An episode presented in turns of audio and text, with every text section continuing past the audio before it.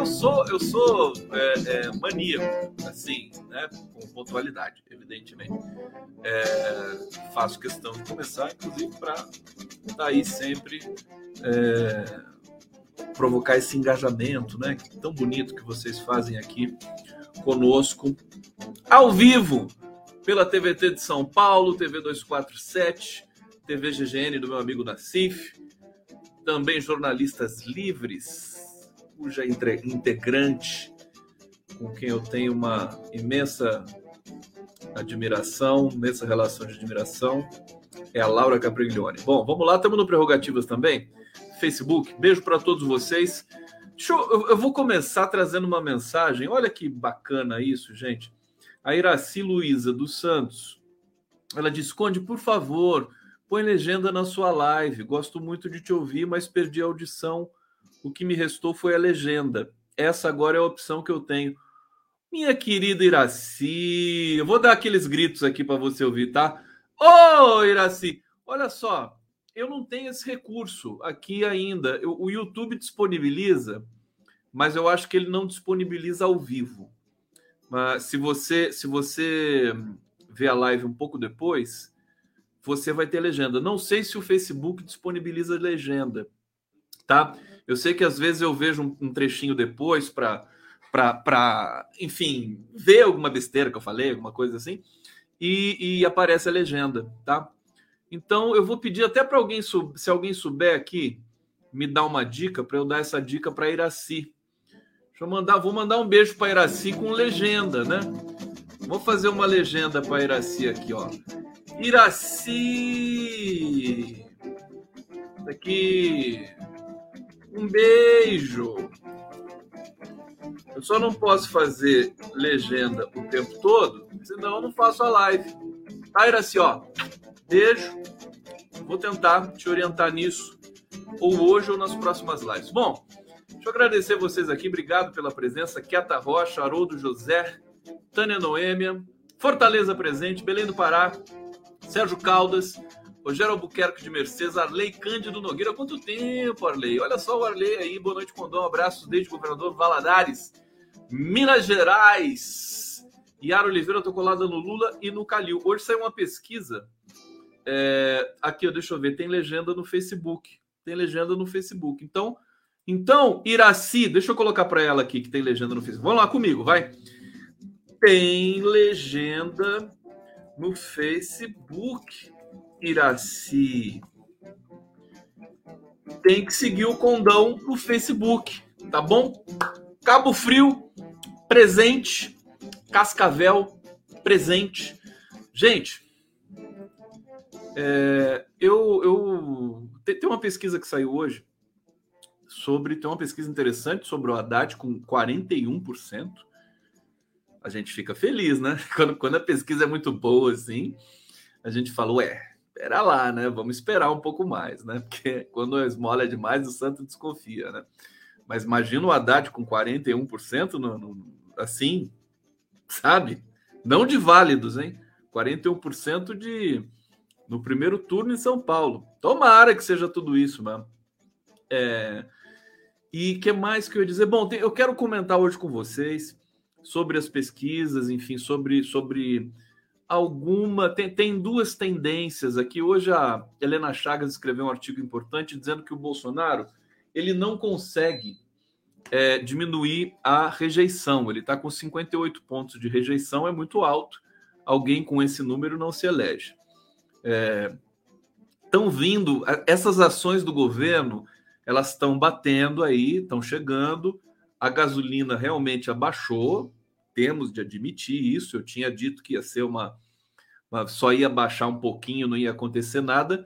Quebrei a cara, ela baixou mais, sabe-se lá porque também o mundo está em crise. Bom, mas qualquer solavanco é, no, no barril do petróleo vai, vai ser um problema. Não sei o que, que o Bolsonaro fez na Petrobras assim, ele evidentemente ele trocou de novo, né? Pela quarta vez a diretoria. É, houve muita pressão ali nos conselheiros. é, muita, muita gente se sentindo pressionada ali na Petrobras, com aquela política instalada lá pelo Pedro Parente, ainda no governo Temer. O fato é que é, o, o preço estava tão alto que ele deu uma queda agora e as pessoas saem dizendo que o Bolsonaro abaixou a gasolina. É uma, é uma guerra semiótica de comunicação, basicamente não é uma, uma, uma conexão direta com a realidade. Lamentavelmente, a gente ainda tem. É, amanhã eu vou conversar com um grande jornalista e eu estou na expectativa de trazer essas questões para ele. É o Eugênio Butti. Vou até colocar aqui para vocês na tela. Amanhã, às 17h30, foi presidente da Rádio Brás. Enfim, é uma figura é, extremamente competente, professor na, na USP, na, na ECA USP. É, e, e perguntar assim, né? Para ele, como eu pergunto para vocês e para mim mesmo todos os dias, o que, que acontece com esse circuito de produção de informação no Brasil que a gente não consegue lidar com uma figura como o Bolsonaro. A gente, a gente cai sempre nessa, nessa mesmice. Estão lá os grandes veículos dizendo todos os dias que, que o Bolsonaro tá, fez uma PEC de benefícios, que ele é o autor da PEC sabe? Se despreza o Congresso, se despreza tudo. Até se o Congresso for vendido, mas a, a imprensa não fala. A imprensa brasileira é muito palaciana. Tem essa também, né? Acredita tudo ao presidente da República. Tudo que acontece no país é o presidente da República. Então, fica difícil da gente formar uma opinião pública que, com, com mínimo de, de qualidade, com mínimo de, sabe, consistência. Então a gente está nesse desafio básico, por isso que a política é tão importante, por isso que o discurso, a movimentação de Lula pelo Brasil, é, é, lançando mão de, enfim, de argumentos, formulações, enunciados é, para combater como vacina esse discurso despolitizador, messiânico, fanático do Bolsonaro. Eu quero falar do lançamento também da candidatura do Bolsonaro.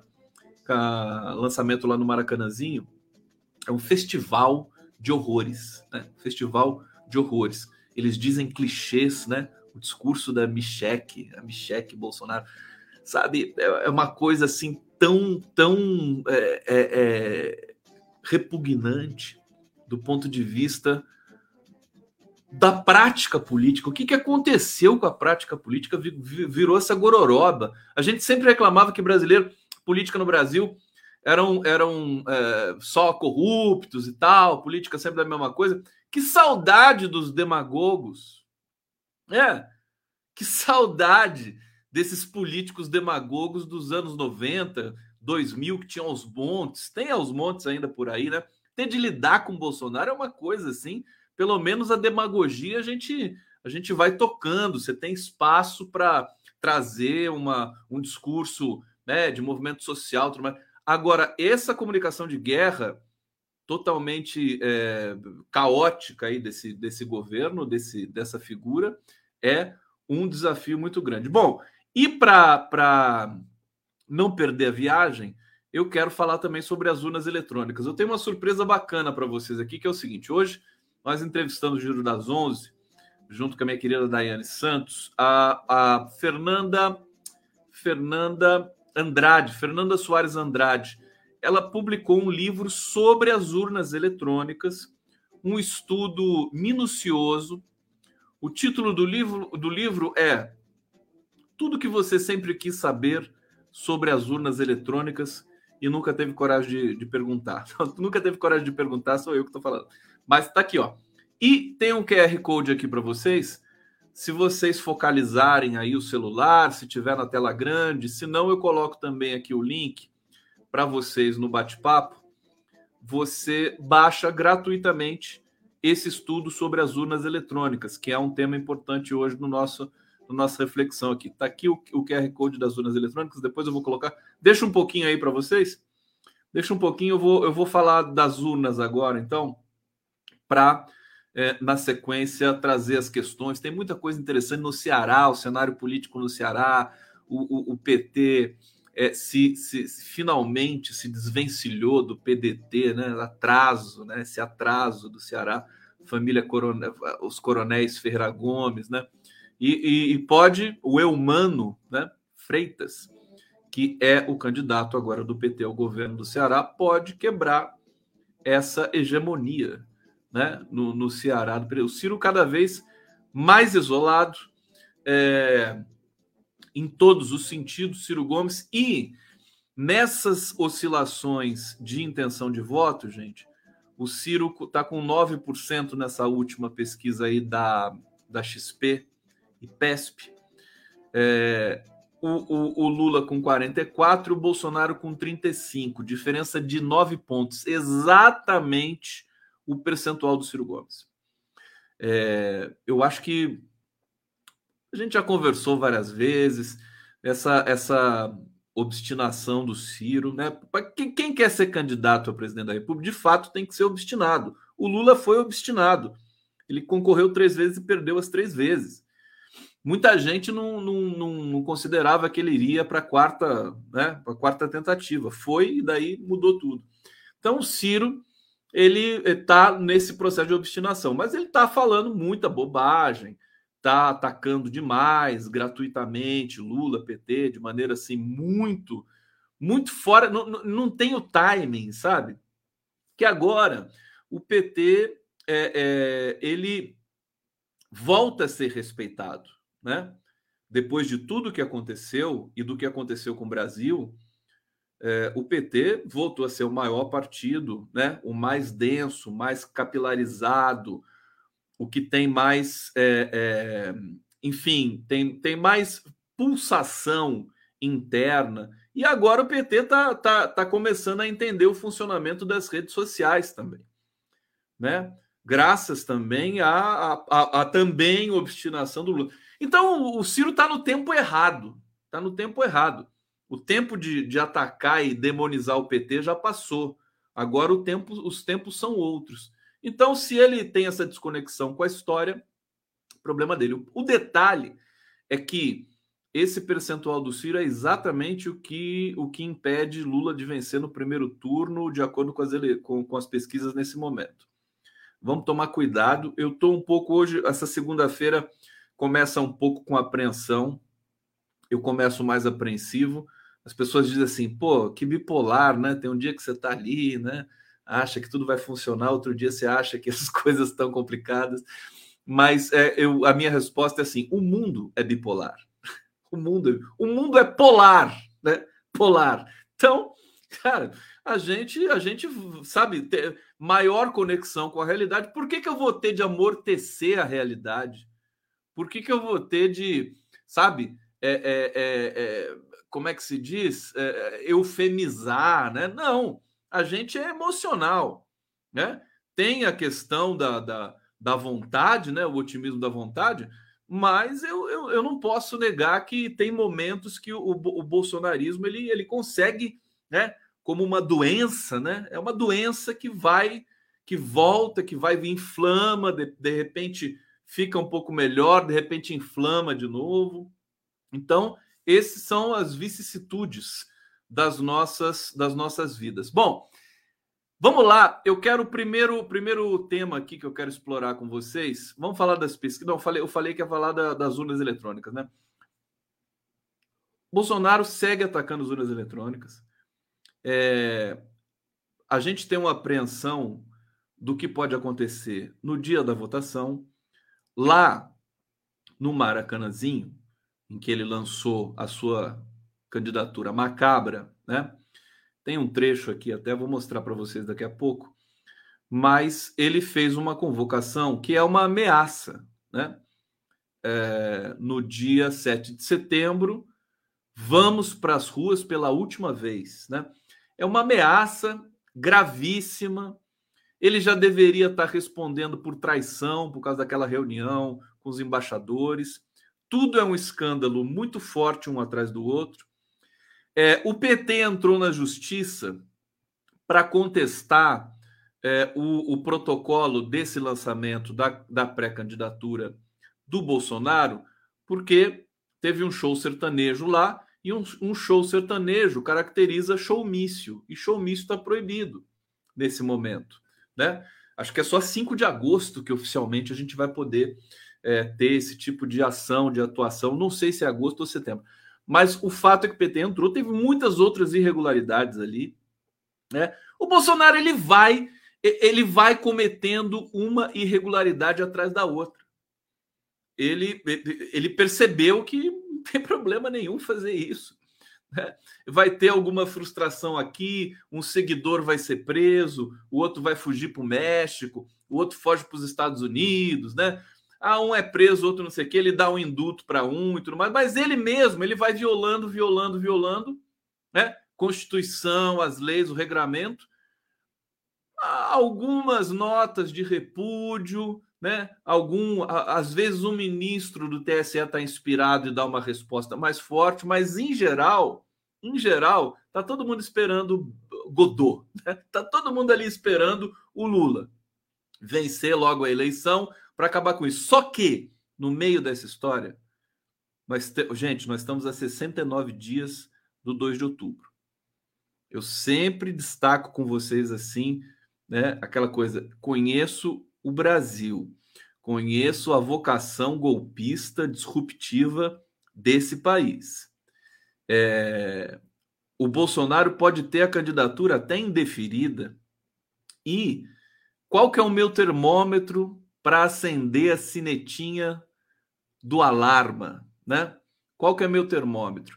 Eu vejo jornalistas do Grupo Globo falando disso falando da possível do possível indeferimento da candidatura do Bolsonaro como uma probabilidade forte. Ora, é, dentro do, do Grupo Globo, pode ter um clima, né? Que é o maior, maior grupo de comunicação do país ainda, né? Infelizmente. É, quando eles começam a, a interpretar nessa direção, é porque realmente pode acontecer isso e não só acontecer, como tem gente torcendo para isso acontecer. Por quê? Porque se o Bolsonaro tem a candidatura indeferida, o jogo é zerado, né? O que o que seria melhor para as elites brancas racistas brasileiras do que nesse momento ter o jogo zerado? Né? Vão na, no, no melodrama procurar um candidato tampão, né?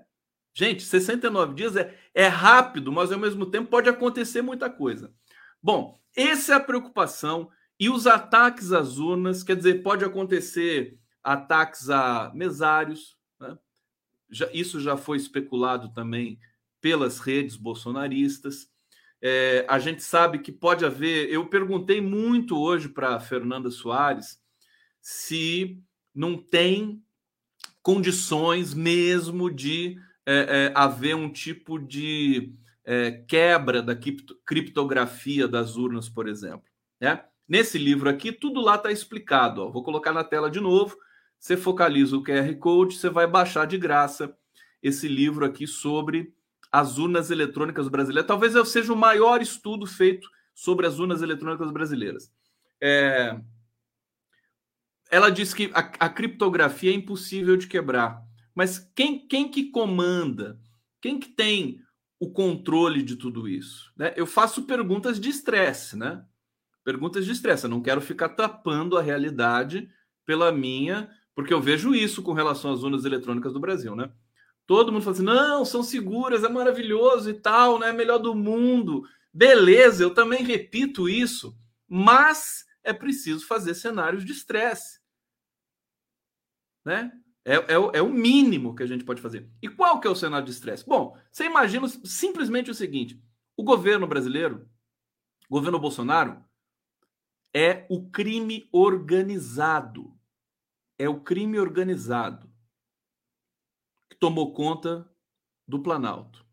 Ora, o TSE, ele tem independência, a gente sabe que os, né, as instituições, é, em tese, têm independência no Brasil. Mas um governo que é criminoso, ele pode é, usar de alguns é, protocolos para violar né, processo. A gente viu que a ABIN é, lançou uma, um manifesto, uma nota, uma resposta, dizendo que as urnas eletrônicas são confiáveis. A gente, a gente, a gente escuta rumor. A ABIN lançou um manifesto de fato assinou, né? Assinou e o Bolsonaro ficou contrariado com essa manifestação da ABIN, dos funcionários da ABIN, né? não é da cúpula da ABIN.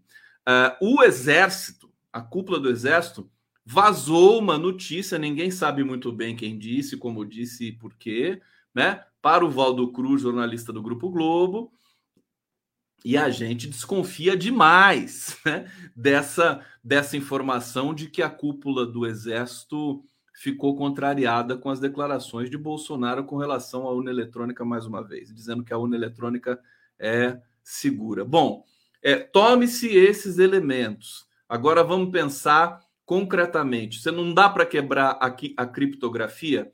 A especialista Fernanda Soares me disse que não dá para quebrar a criptografia só depois das eleições, né? Das urnas daquele momento. Bom, Bolsonaro pode ter alguém infiltrado, pode ter alguma quebra, alguma compra. Você sabe, é um governo que é regado a corrupção. Por outro lado, o TSE vai fazer é, toda a contagem, a somatória, beleza, é, é, não vai ter problema nenhum. A gente já teve ministérios atacados no Brasil, inclusive o Ministério da, da Saúde, na época da pandemia. Como é que fica? Vocês percebem o meu medo? Quer dizer, é, é, a, minha, a minha apreensão com relação às urnas eletrônicas são invioláveis, mas, gente, é o Bolsonaro que está ali, o cara é um bandido. Né? Ele vem com esse discurso de que as urnas, as urnas, as urnas, as urnas. Ele pode, inclusive, fazer a, a, aquela, aquela, aquele protocolo típico dos fascistas, né? Que é a false flag, a bandeira falsa. Né? Você vai lá, cria um problema, vaza e acusa teu inimigo e se coloca como vítima, né? Olha, tentaram fraudar as eleições. Eles vão tentar isso, mas não tenha dúvida. Então, portanto, inclusive eu coloquei a capa dessa live, né? Atentado contra as urnas. É, esse, esse, esse, essa ideia um pouco mais é, aqui violenta, porque trata-se de violência. Sabe uma coisa que eu fico perturbado, gente? O discurso, as palavras, elas produzem violência. Sabe? É, né, a, a violência é produzida. É, onde ela se inicia? Ela não se inicia assim, né? ela não brota né? Numa, numa periferia, numa, num, num, num centro de treinamento, ela brota através do discurso, do insulto, da ofensa, das ameaças. Assim começam as guerras, assim se deflagra é, massacres, né? Você pegar o massacre do Carandiru, tá vendo? Esses dias passou um filme sobre a, a, o presídio de Ática, que é no estado de Nova York. É, houve lá um massacre, que é considerado um dos maiores massacres dos Estados Unidos, tem vários documentários e filmes sobre isso. É, o massacre de Ática dos, de 71, 1971, morreram 43 presos. Né? O Carandiru, em 1991, né, morreram 111.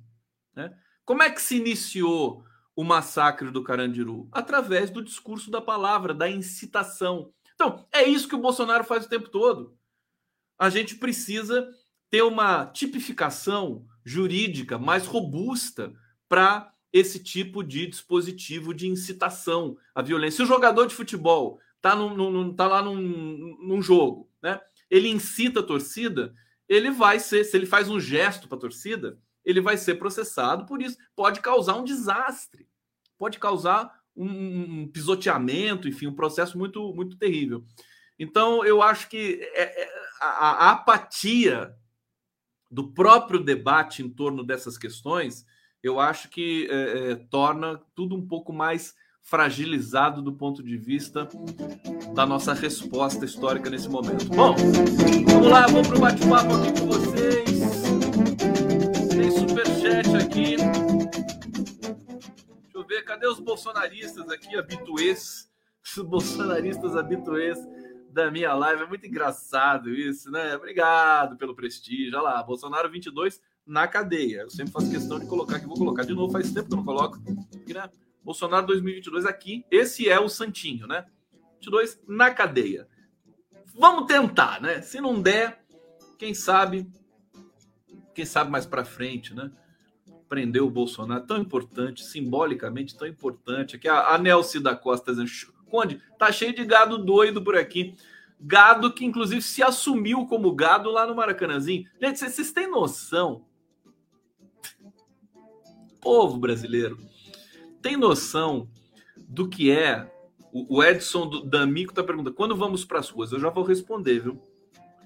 Porque a central de movimentos sociais brasileira, que é o povo, povo sem medo, mais mais outro outro coletivo aí, eles vão para as ruas no dia, no dia 10. Já vou trazer essa informação para vocês. Cadê o superchat que eu não consigo colocar na tela? Deixa eu ver se eu chego nele aqui. Passou muito tempo. Ah, tá aqui, ó. Suzana Alipas. O estado de golpe é tática dos militares e para eles tanto faz com ou sem coiso, que é só um testa de ferro que ora só esperneia mesmo com milícia. Então, esse é o problema, viu? É, a Suzana está aqui coberta, recheada, flambada de razão. Chegou mais um super chat aqui, deixa eu ver. Para mim ainda não. Na hora, na hora que ele chegar aqui, eu coloco na tela. É, esse é o detalhe, quer dizer, o Bolso, aquele, aquele ex-coronel, o Marcelo, Marcelo Pimentel, acho que é o nome dele, é, ele disse que o Bolsonaro ele obedece ordens não é difícil da gente, né? Ele obedece, ele é um louco, né? É... Pistoleiro, né? Pistoleiro mental. É, agora, sempre, sempre que teve um problema mais é, é delicado no governo, os militares foram chamados. Não é que eles foram chamados, eles assumiram o negócio. Até a negociação com o Centrão foi feita por um militar e há quem diga por militares. Tá bom para vocês isso? É, o Braga Neto designou. Oh, imagina, o cara é candidato, o vice dele em 2018 é o Mourão. O cara é candidato, o vice dele é o Braga Neto. O cara só tem general de vice? Como é que é isso?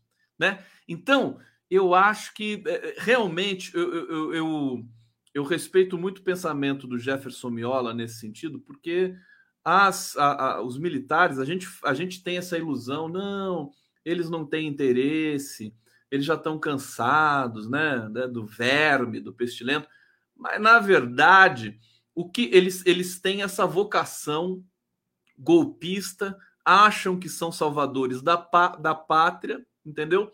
E estão ali à espreita. Se der um problema, se o Bolsonaro for impugnado, quem vocês acham que vai é, é, assumir, digamos assim, a primeiro que se o Bolsonaro for impugnado e não for a chapa, o Mourão assume, né? Se, se ele for empichado, isso eu acho difícil de acontecer. Mas se ele não for, não puder ser candidato, o que, que vai acontecer? O Braga Neto vai herdar a candidatura do Bolsonaro?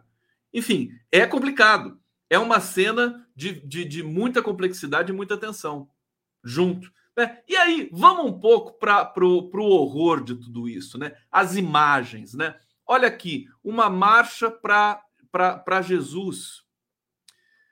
Curiosamente, famigeradamente, ele está com a camisa aqui de 2019, mas é, essa arma aqui foi foi nessa semana, né? É, se nós não fomos vítimas de fake news, mas está aqui uma arma numa, numa marcha para Jesus. Por que, que ela aparece ali? Olha a força do discurso depois que o Bolsonaro diz que se, se Jesus pudesse comprar uma arma, ele, ele só não comprou arma porque não tinha. Você tem noção do nível de estrago cognitivo que esse cidadão está fazendo para gente? Então tá aqui a cena mais uma vez. Essa cena é chocante. Tem aqui o detalhe, olha só. A arma que esse, né, imbecil aqui, é, é, é, enfim, confeccionou para fazer um desfile de marcha para Jesus. Olha, eu vejo. Eh, eh, tem, tem a polêmica agora da Bebel Gilberto, que pisou na bandeira brasileira. Num show, acho que em Nova York, né? Bebel Gilberto, filha do João Gilberto. Filha do João Gilberto. É, com a Astrude Gilberto, não é? Ela é filha da Astrude? Alguém sabe me dizer quem é a mãe da, da Bebel? Tudo bem, acho que é pisar na bandeira né? Agora, eu já falei para vocês, né? Essa bandeira brasileira, ela é, ela é uma, ela é, parece que é a bandeira do exército. A gente precisa renovar os nossos símbolos, sabe? Isso é uma coisa militar. É o 7 de setembro. É fraude. Sabe? Tá na hora do Brasil ter uma bandeira de verdade. Esse negócio que o pessoal fala, ah, a bandeira jamais será vermelha, não sei o que é bandeira. Eu gostei da, da, da Liana Cirne Lins, lá em Recife. É, a, a, a, Câmara Legislativa da cidade tentou fazer uma homenagem para Michek, né? Aquela que fala línguas, né? A Michek, e, e, e aceita cheques.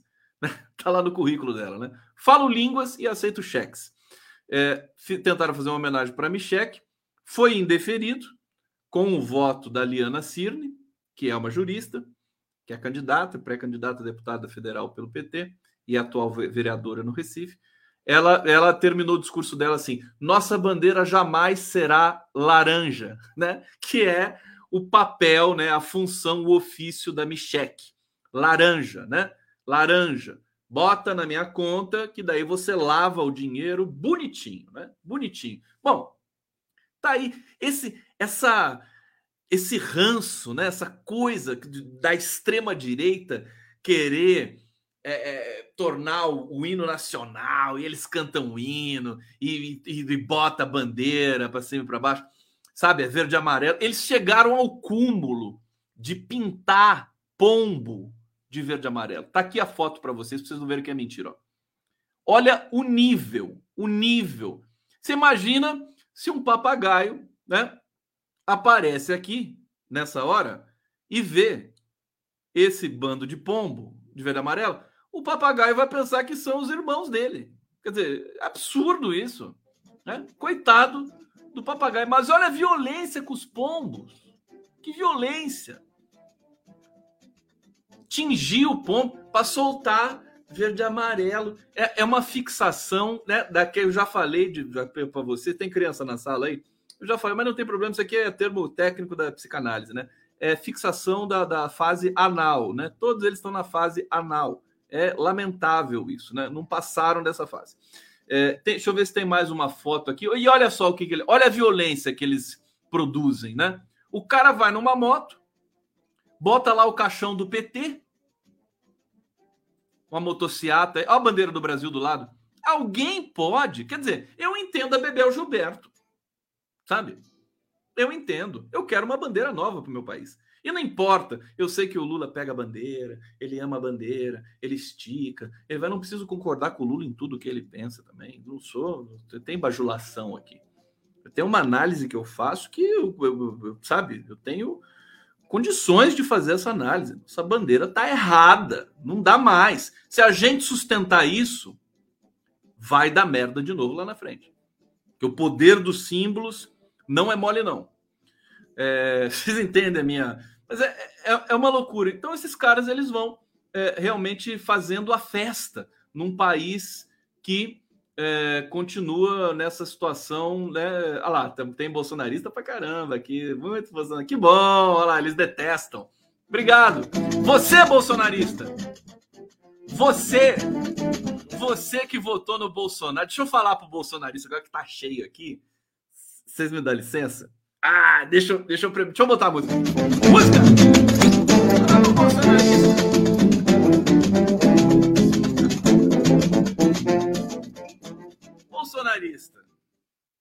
Animal, presta atenção, meu querido. É, você, você votou nesse imbecil porque ele dizia que não fazia a velha política, não foi isso? Não foi isso que falaram para você? Você viu o que, que ele está fazendo? Ele está lá com o Centrão, meu querido.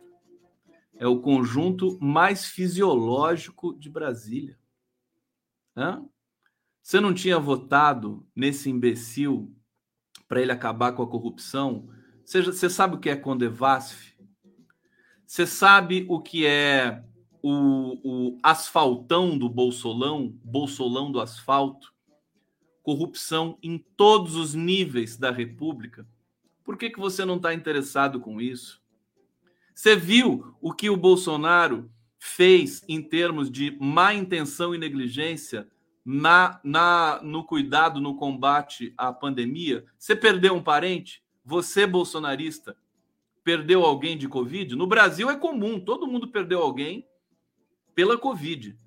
700 mil mortos, é, é, 700 mil 700 mil pessoas assassinadas por Bolsonaro, quase que diretamente. Hein? Quantos, quantos parentes você perdeu? Como é que tá o teu padrão de vida? Em bolsonarista, você que está me assistindo aqui, que não para de falar vagabundo, Celso Daniel e PCC, só tem isso na cabeça. Desculpa, gente, já, já termino aqui, tá? Hein? Como é que tá? Você está conseguindo fazer compra no supermercado? Você viu o preço do óleo de cozinha? 11 reais o litro de óleo? Tá fazendo? Tá comprando? A gasolina baixou, né? Mas tá 7 reais ainda, né? Como é que tá a sua relação com óleo diesel? Você caminhoneiro? Tem caminhoneiro aqui assistindo a live? É, então, desculpa, viu? Mas vocês é, é, é, tão, tão, tão prestes, na verdade, a serem libertados. Né? O Bolsonaro fala muito em liberdade, vocês estão prestes a ser libertados dessa presepada histórica que vocês fizeram. Né? Foram aí escravizados por puro deboche, inveja. Formiga apareceu aqui, depois de muito tempo, Formiga apareceu aqui. Vocês estão prestes a ser libertados. Nós vamos libertar vocês. Já que vocês gostam de discurso messiânico, né? da, da Micheque e tudo mais, a gente vai libertar vocês. Vocês vão voltar a sorrir, vão voltar né, é, a, a, a saber o que é tesão. Vocês não sabem o que é tesão, né? Aliás, vocês não gostam nem da palavra tesão. Nunca vi um bolsonarista falando tesão, né? Não fala tesão. Tá certo? Vocês vão voltar a, é, é, digamos, respirar né, nesse país. Quando a gente fizer esse favor para vocês, porque nós somos muito solidários, né? e vamos livrar o Brasil dessa doença, né? Dessa doença. E aí vocês vão ter de se reciclar, né? Vão ter de primeiro vocês vai ser a fase assim, primeiro a negação. Vocês vão achar que o Bolsonaro ganhou e não ganhou. Depois vocês vão começar a entender que Bolsonaro é a coisa do passado, né? Depois vocês vão ter que fazer uma reciclagem, né? basicamente uma reciclagem completa, profissional, espiritual. É, e daí, em 2024, lá por 2024, a gente volta a ser um país, né? Como a gente costumava ser. O que, que vocês acham? Ei, seus bolsonaristas que ficam aqui me, me assistindo aqui. Olha lá, eles ficam aqui, eles adoram, eles adoram. Bom, vamos para vamos, vamos botar a vinheta para vocês agora, para vocês relaxarem agora, vai. Bolsonaristas, atenção, vinhetinha para vocês aqui, para vocês relaxarem na live do Conde. Vamos lá. O Bolsonaro assiste minha live também. Vai começar a assistir minha live, vai ficar louco, vai, vai, vai fritar a cabeça dele.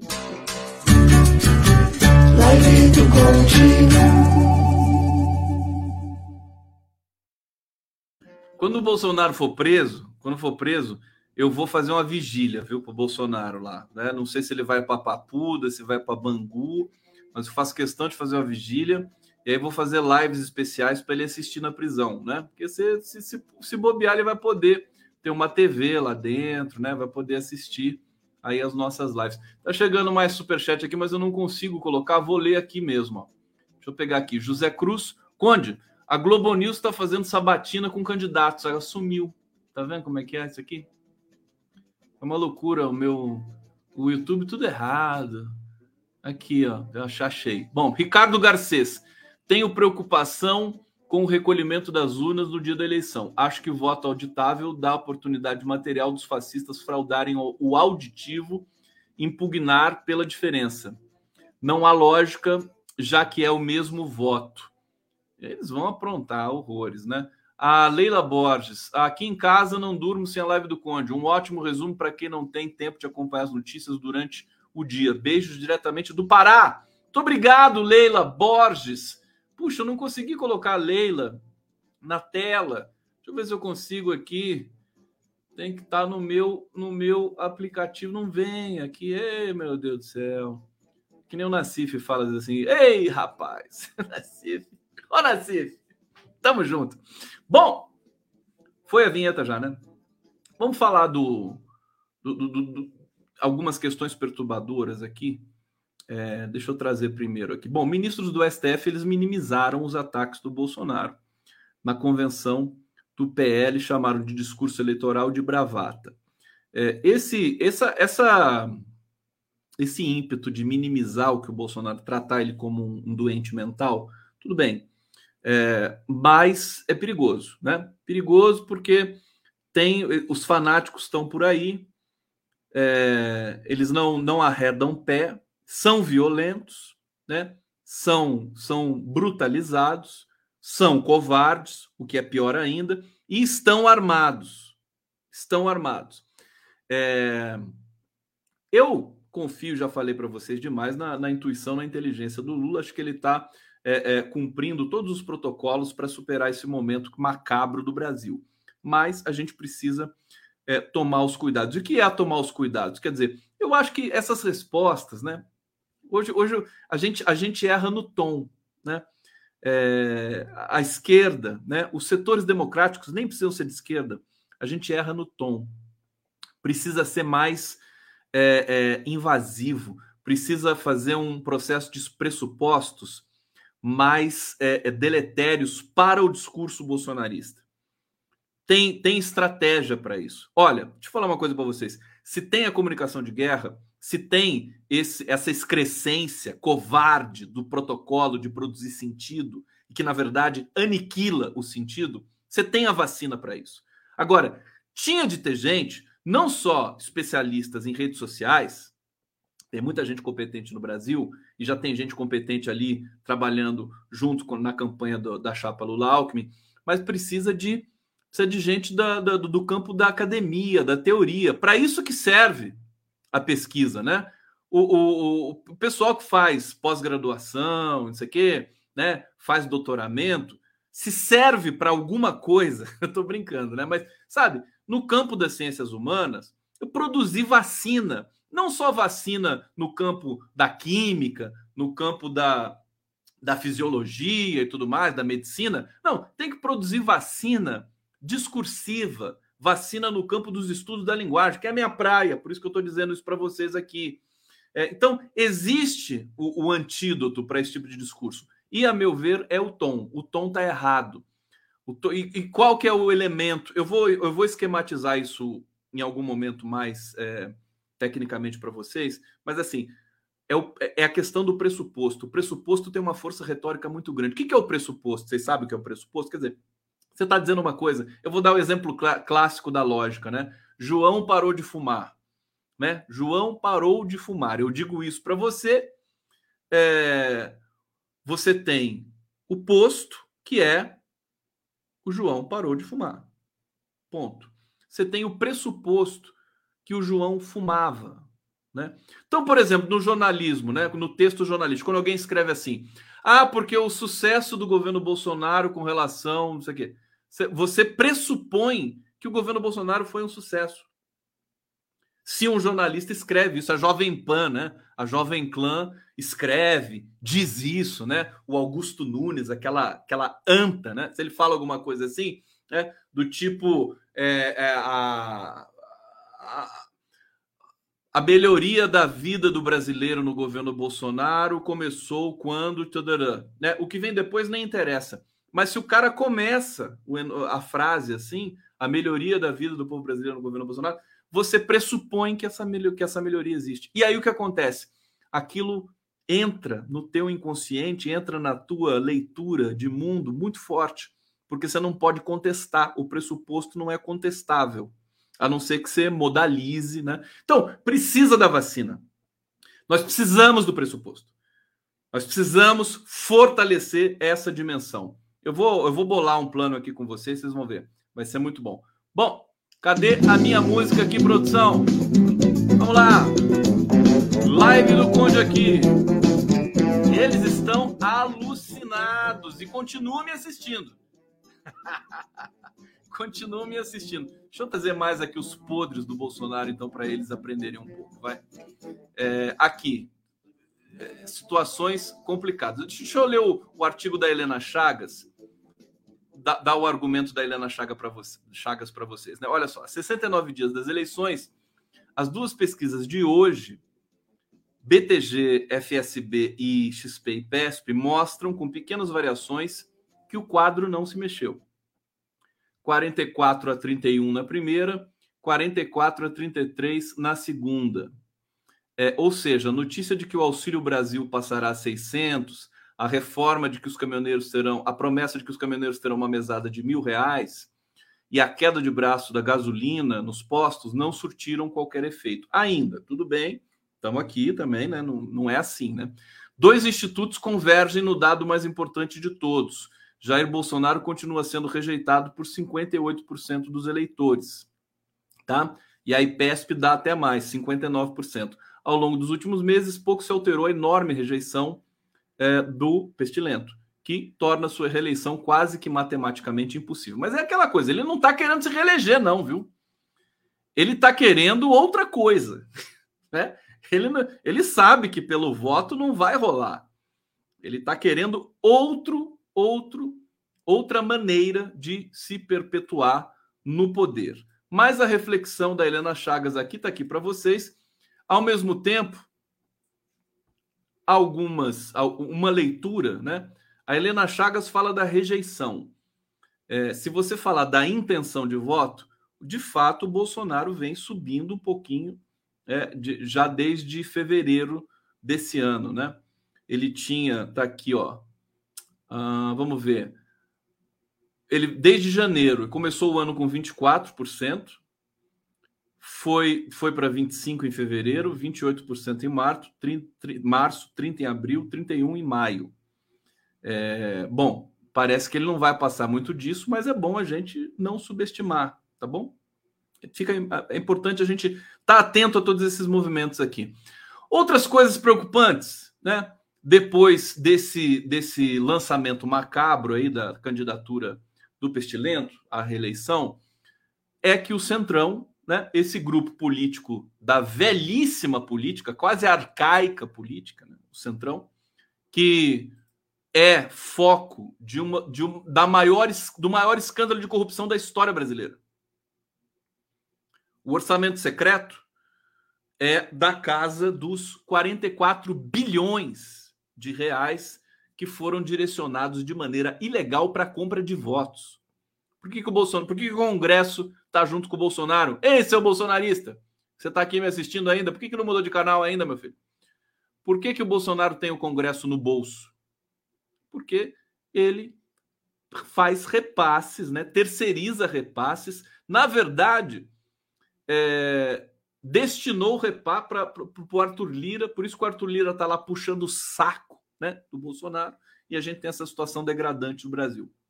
É, então, é, veja, o Centrão está endossando críticas do Bolsonaro à atuação de ministros do TSE do STF. Isso é preocupante, porque o Congresso está vendido. A gente sofre, a gente sente constrangimento pelo Congresso brasileiro nesse momento. Está tão entregue assim ao pior ser humano que já pisou nesse planeta. Eu sempre digo, repito, o Bolsonaro, ele não é uma vergonha para o Brasil, nem para o brasileiro. O Bolsonaro é uma vergonha para a espécie humana. É o sujeito mais repulsivo, asqueroso, repugnante da face dessa terra. Olha só, a formiga apareceu. Tudo bom, formiga? Tadinha, solitária aqui. A formiga é a Tom Hanks, né? O nome dessa formiga aqui. Náufraga. Náufraga. Então, olha só que gravidade. Apesar de dizerem que os ataques públicos às urnas eletrônicas atrapalham Bolsonaro, do ponto de vista eleitoral, algumas figuras do Centrão estão endossando nos bastidores parte das críticas do pestilento a ministros do STF. Maior alvo das reclamações é o Alexandre de Moraes, né? Você fala Alexandre de Moraes aqui para os bolsonaristas, eles ficam tudo desesperados. O Alexandre de Moraes, olha lá. Alexandre de Moraes. Pronto, eles ficam doidos. Estão tão fortes aqui. Obrigado, viu? Obrigado pela audiência, pelo engajamento que vocês promovem aqui para mim. Daqui a pouco a minha live vai chegar a um milhão aqui com vocês aqui, hein? Muito obrigado mesmo. É isso aí, é isso aí. Vamos juntos. Eu peço desculpa só para os seguidores aqui, né? Os meus, o, coletivo aqui do Conde, tal, 247 TVT, etc., afins, é, jornalistas livres, TV GGN, mas é a realidade, né? Não, não, não, adianta você tapar o sol com a peneira, não adianta expulsar o bolsonarista daqui e achar que a vida melhorou, entendeu? Eles vão continuar, vão para outro lugar. Então deixa eles aqui, deixa eles aqui mais um pouco que eu cuido deles aqui. É só, enfim, presta atenção no que eu estou dizendo, você não vai ligar muito para o que está acontecendo aí. Bom, avaliação entre dirigentes do PP, PL e republicanos é que há, por parte dos magistrados, excessos motivados por questões políticas e interferências desnecessárias na atribuição de outros poderes. Ali, o, o STF Vou dar um recado para você agora, porque os ministros também veem a live do Conde, viu? Ô, ô Xandão! Tô devendo a toca para você, meu querido. Tá aqui, ó. Vou levar a toca verde para você quando eu for aí. Tá bom? Xandão, ó. Brotheraço, brotheraço. Xandão, seguinte. Você, tudo bem, né? Mas avisa aí pro, pra turma, avisa aí pra galera que precisa fazer cenários de estresse para você entender o que está acontecendo com o Brasil. Entendeu? É, é, é, se, se, você não, não é, simular algumas questões, né, algumas situações, a gente vai ter, vai ter um o 7 de setembro está chegando. O Bolsonaro ameaçou o Brasil inteiro. Sabe-se lá o nível de violência que eles vão fazer no 7 de setembro. Sabe-se lá se dessa vez eles vão invadir o STF ou não. O Luiz Fux, presidente do STF, já é, mobilizou uma, um isolamento do STF para o 7 de setembro. Vejam vocês, vejam vocês. Eu estou muito feliz, né? Porque é, o 7 de setembro estava entalado aqui na minha, na minha garganta porque o 7 de setembro é uma merda, né? É, é, é, é fraude, fraude. É grito do Ipiranga, o, o escambau, né? A independência brasileira foi feita pela Bahia, pelo povo negro, trabalhador da Bahia. Então, eu já isso é uma coisa para mim que tá 200 anos, 200 anos do Brasil da, da independência brasileira é só em 2023. 2 de julho de 2023. Não tem 200 anos, não. Tem 200 anos. Esse papo da, da, da, da, da a Semana de Arte Moderna, não sei o quê, 22. Esse pessoal também, tudo, tudo. É, Mário de Andrade, Oswaldo de Andrade, tudo legal, fizeram poesias boas, né? A gente, a gente, mas é muito convencional para minha cabeça, tá? É, é, independência é 2 de julho. Ano que vem, 200 anos, quando a gente tiver um governo soberano, democrático, legítimo, nós vamos comemorar 200 anos desse país aqui, que vai, que está nascendo, né? O Brasil está nascendo de novo aqui. A hora que a gente expulsar Bolsonaro da nossa vida, aí é, vai ser, vai ser uma maravilha. Por isso que é um parto, né? Por isso que é um parto. Expulsar Bolsonaro, a gente fica aqui nessa miséria cognitiva aqui interminável. Bom, é, tá aqui. Essa é uma notícia preocupante, porque daí você vê que o Congresso está comprado, né? Totalmente, totalmente subserviente ao Bolsonaro. É, outra notícia que acabou de ser divulgada, né? A PGR pediu ao STF arquivamento de apurações da CPI da Covid sobre Bolsonaro. Sobre Bolsonaro né? Ela foram, já foram sete pediu sete arquivamentos e vai pedir mais, né? O Bolsonaro estava sendo acusado de tudo ali, né? Aqui, deixa eu, deixa eu ler um trecho para vocês aqui. Vice-procuradora Lindor Araújo pediu arquivamento de sete apurações abertas após conclusão da CPI da Covid. A CPI tinha solicitado em cinco dessas apurações que o pestilento fosse indiciado sob suspeita da prática dos crimes de charlatanismo, prevaricação, emprego irregular de verbas ou rendas públicas, epidemia com resultado de morte infração de medida sanitária preventiva. Bom, ele é tudo isso. Ele tem que ser condenado por tudo isso. Tem que ser julgado e condenado por tudo isso.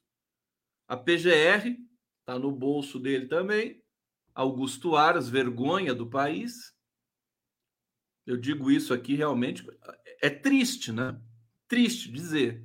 O cara chega à Procuradoria-Geral da República para servir de pano de chão para o Bolsonaro. Que humilhação! A biografia no esgoto. Como é que você vai olhar no espelho, Augusto Aras? Como é que o Arthur Lira vai olhar no espelho? Bom, é, espelho para essa turma aí não quer dizer muita coisa também, né? Diga-se de passagem. É, enquanto isso, o que, que a gente tem no Brasil? O que está acontecendo no Brasil? A maior, maior fenômeno de corrupção pré-eleitoral da história, aprova aprovação de uma PEC inconstitucional para derramar muito, muito dinheiro, especificamente por conta da reeleição, que se não fosse reeleição, não, jamais iria fazer um programa desse. É, você tem antecipações aqui de dividendos da Petrobras, da Caixa, do Banco do Brasil, do BNDES, para bancar auxílios. Né? Você, o, o, governo já estourou o teto de gastos 500 vezes, virou um teto de vento. Né? E as elites brasileiras falaram tanto, né? O teto de gastos, o teto de gastos para. O, o Paulo Guedes está absolutamente submerso. Ninguém sabe onde, por onde ele anda, o que ele come, por onde rasteja, né? E assim a gente vai caminhando. Veja, a única. E, e, e, fora o fato de que nós temos 45 milhões de pistolas que foram. foram 45 milhões de, de licenças, os CACs, né? Nesses últimos tempos que foram. É, é, que surgiram no Brasil em função desse estímulo macabro, né, criminoso do Bolsonaro para aquisição de arma. Quanta gente, quanto bolsonarista já não morreu também por outro bolsonarista na violência que graça nas periferias, nas cidades do Brasil. Nós estamos vendo o genocídio indígena, situação gravíssima sempre ali no, no território Guarani Kaiowá, no Mato Grosso do Sul, no território Yanomami, em todos os territórios indígenas desse país. Violência que não acaba mais, né? Também nas periferias do Rio de Janeiro, violência contra o povo negro. Teve uma chacina no Rio de Janeiro, que é um governador bolsonarista, o Cláudio Castro, assassino também. 19 assassinados, não é nem morto, se falar morto também, veja, é isso que é o pressuposto. Você recolhe o pressuposto da, da, do enunciado, da notícia. Ah, 19 mortos. Por quem? Por quem? Então não pode falar morto, é assassinado. Se você fala morto, você dá margem a um pressuposto de que o cara morreu, né? Assim, andando e morreu do coração. Rodrigo Savastano está dizendo aqui: a atitude de Lírio Nogueira é incompreensível diante de todo um orçamento secreto de estímulos na casa de 40 bilhões. Agora, quem descobre o quanto Aras e Lindouro estão ganhando nessa brincadeira da PGR também queria saber. Também queria saber. É uma vergonha muito grande. Pode, pode escrever que é o seguinte: quando, quando, esse, quando esse inferno acabar, a gente vai querer levantamento, vai querer investigação para todas essas questões. Que o próximo governo, que o governo Lula, não faça acordo né, de aliviar para manter a estabilidade política do país. Aí a gente vai realmente, vamos para a rua e, e, vai ser tomar SUS até esse, essa essa súcia, né, como diria o glorioso é, é, cardiologista Enéas, né, Enéas Carneiro, essa súcia né, de, de vermes pálidos deste governo seja devidamente punida por tudo que fizeram.